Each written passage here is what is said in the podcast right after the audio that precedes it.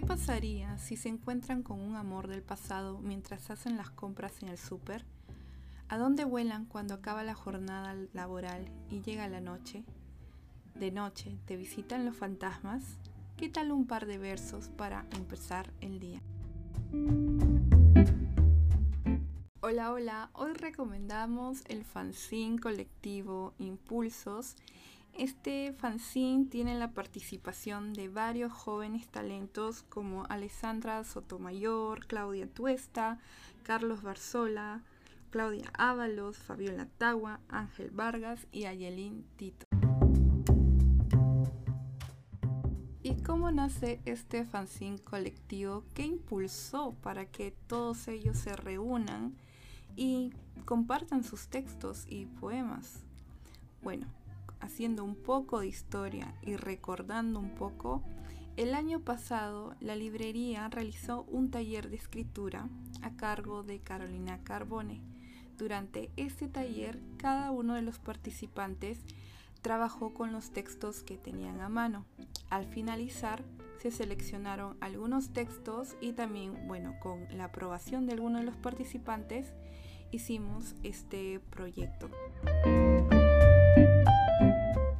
Domingo de ti, me lleno de libros y poemas, para olvidar que yo sigo aquí, esperando que vuelvas.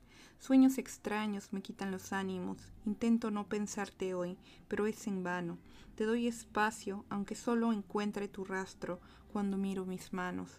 Y sin embargo, todas las palabras se quedan cortas cuando intento hablar de cosas que realmente me importan.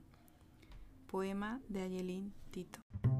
Durante el proceso leímos y releímos los textos, corregimos, agregamos, quitamos, nos emocionamos, imprimimos, doblamos papeles, cortamos, grafilamos, pegamos y lloré.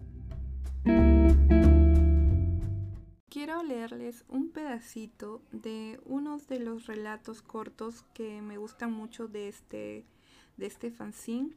Se llama La chica de la noche, escrito por Fabiola Tawa. Si me quitara el disfraz que me pongo durante el día, reluciría mi propia naturaleza, saldría mi verdadero yo. Batman recogía lo peor de la noche, a los que sobran. Yo recojo hojas secas que sobran del parque. Batman recogía la escoria del mundo.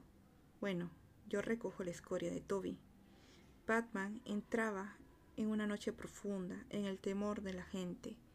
Yo agudizo mi oído y puedo entrar de alguna forma en las casas que rodean el parque.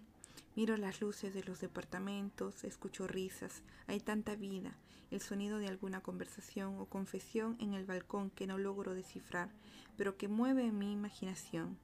El humo de un cigarrillo contaminado, el olor fresco del parque, un olor natural al pasto, flores y humedad.